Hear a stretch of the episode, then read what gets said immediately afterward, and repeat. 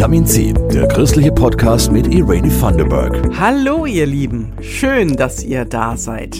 Am 16. November ist Buß- und Betag, ein urevangelischer Feiertag. Kein gesetzlicher Feiertag mehr, aber schulfrei für die Kids. Beim Buß- und Betag geht es um Einkehr und Umkehr.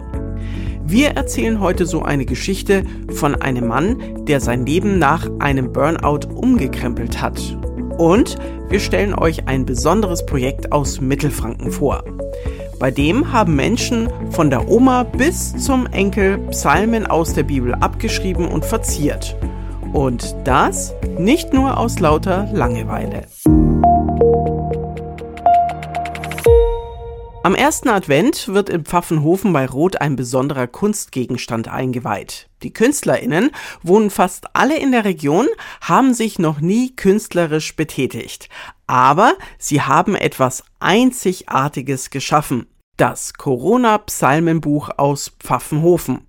Christoph Leferz hat den Organisator getroffen. Es war in der Pandemie der erste Lockdown. Eberhard Hadem ist Pfarrer in Roth und Pfaffenhofen und dachte angestrengt nach. Und ich habe was gesucht, wo Menschen etwas ganz Persönliches, Individuelles machen, aber sie gleichzeitig Teil an einem großen Gesamtkunstwerk sind. Man muss ja nicht alles neu erfinden. In St. Gallen zum Beispiel haben sie die komplette Bibel per Hand abgeschrieben. Das Werk steht jetzt im Museum. Wäre das was? Und ich wollte was machen, was ein bisschen weniger herausfordernd ist. Vielleicht schaffen wir das mit Psalmen. Ein Buch, in dem jeder seinen eigenen Beitrag liefert, das dann auch im Gottesdienst der Kirchengemeinde Pfaffenhofen bei Roth vorgelesen wird. Der Lockdown lockerte sich gerade, aber viele Menschen waren immer noch allein auf sich gestellt und haben sich das Psalmbuch auch nicht so richtig zugetraut angeschaut. Eine ältere Frau, die hat immer gesagt, nein, das ist nicht meins und ich habe schon eine schreckliche Handschrift. Ich kann gar keine Kunst. Und dann hat eine andere sie überredet und dann hat sie angefangen, hat plötzlich gemerkt, beim Schreiben passiert was mit mir. Dadurch, dass ich diesen Stift in der Hand halte und dann schreibe ich da was auf und dann geht es irgendwie, ich beschäftige mich mit den Texten. Mich hat's verändert, hat sie gesagt. Und seit sie das gemacht hat, war sie wirklich diejenige, die am meisten Werbung dafür gemacht hat, weil das so eine tolle, persönliche, bis ins Körperliche hineingehende Erfahrung war. Selbstwirksamkeit nennt man das. Ich kann was tun. Und das Material ist wie ein Lehrmeister. Gefragt waren jetzt keine nassen Bilder wie Aquarelle oder Acrylfarben, Farbe, lieber was mit Kohle oder Federzeichnung, Ölkreide, Radierung oder Linoldruck oder digitale Bildbearbeitung. Alle Psalmen sollten das gleiche Format haben, DIN A3 quer und ob der Text jetzt mit Füller geschrieben wird, Kugelschreiber, Bleistift oder Buntstift ist doch egal, Hauptsache lesbar. Zwei Frauen haben bei jedem Arbeitsschritt ein Glas Sekt zusammengetrunken, schon bei der Entscheidung, welchen Psalm wollen wir denn jetzt abschreiben und künstlerisch gestalten. Jeder hat dann mal ein bisschen was gemacht, dann haben sich wieder getroffen, haben wieder zwei Gläser Sekt miteinander getrunken, haben sich ausgetauscht, sie wieder nach Hause, haben das Ding fertiggestellt, haben sie sich wieder getroffen, zwei Gläser Sekt und haben sich gefreut auf das, was sie zustande gebracht haben. Bingo, was für sich tun, was miteinander tun und was für die Gemeinschaft. Um die Texte herum sieht man jetzt Zeichnungen im Comic-Stil oder wie alte Klosterbibeln, Goldfarbe, schöne Muster, Zierleisten, Texte wie Gemälde. Eberhard Hadem. Ich wollte kein professionelles Kunstbuch, sondern ich wollte, dass etwas Individuelles, egal was für eine Handschrift, etwas Individuelles da ist. Mir hat eine Journalistin erzählt, wissen Sie was, ich habe seit 40 Jahren überhaupt nichts mehr mit Hand geschrieben und den ersten Psalm, den ich geschrieben habe, der war wie Kinderschrift. Und dann habe ich da gesagt, jetzt schreibe ich das einfach da weg. Und dann hat sie es reingeschrieben mit energischer Hand, wie wenn man eine Karte schreibt, wo man immer schräger wird im Schreiben, aber sie hat es volle Kanne durchgezogen bis zuletzt. Auch Kindergartengruppen haben mitgemacht. Teenies, Tante und Nichte, Opa und Enkel.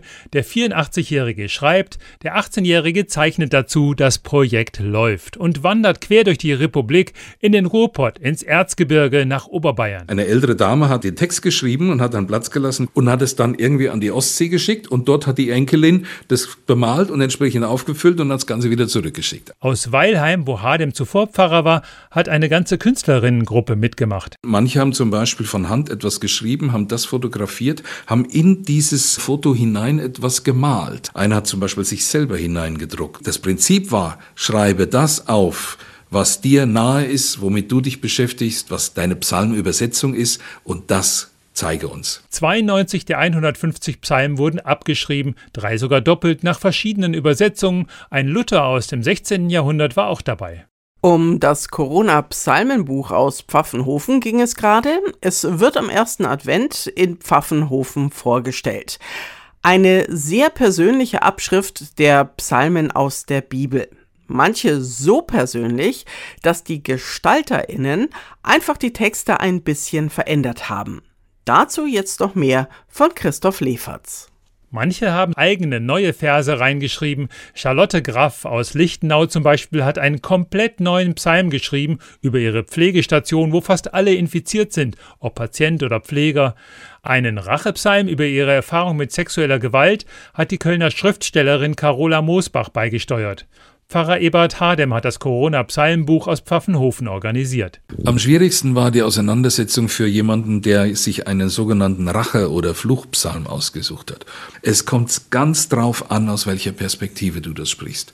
Wenn das in Moskau, der Kyrill, der betet halt für den Sieg von Putin, das ist wohl was ganz anderes, wie wenn das jetzt irgendein Soldat, der in der Ukraine sitzt und bei diesem Psalm daran denkt, dass eben die russischen Soldaten seine ganze Heimat kaputt gemacht haben und bittet darum, sorgt dafür, dass nicht die Nachfolger und Kinder und Enkelkinder wieder bei uns Krieg anfangen. Ob das ein Opfer ist, das das spricht, wo ich zwar nicht die Gottesvorstellung teile, aber ich kann es zumindest verstehen, dass diese Not diese Menschen Dinge sagen lässt, die wir in anderer Situation vielleicht unmöglich finden. Zwischen den abgeschriebenen und bemalten Psalmen stehen jetzt Kommentare dazu und Erfahrungen mit dem Projekt. Alle Psalmbilder wurden schon mal im Roter Schloss Ratibor ausgestellt, da kamen Leute von weit her extra für das Corona-Psalmenbuch. Ich habe die Gesichter der Menschen gesehen, die reinkamen in den Ausstellungsraum und haben sich das angeschaut. Und die haben nur noch gestrahlt und geglänzt, weil sie plötzlich jetzt wirklich sinnlich begriffen haben, es war ihr eigenes Kunstwerk, individuell, aber sie waren plötzlich Teil von einem Gesamtwerk. Und das macht irgendwie etwas ganz Besonderes aus. Gerade in der Corona-Erfahrung.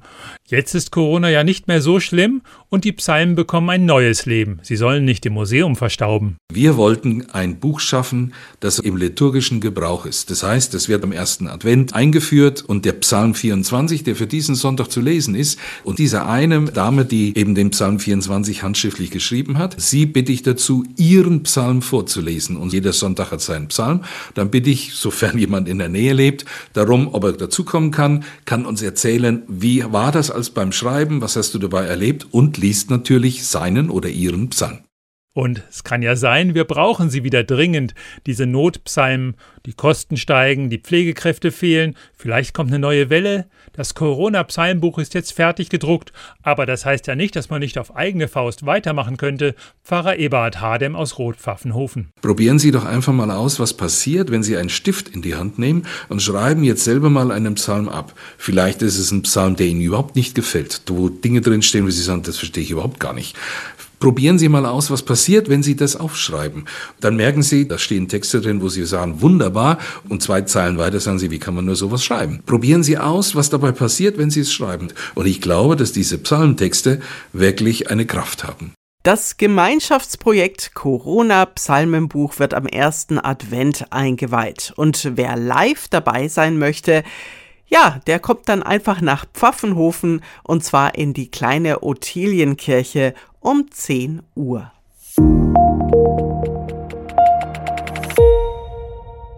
Jetzt geht's um die Geschichte einer einzelnen Person, mit der sich aber wahrscheinlich viele von euch identifizieren können.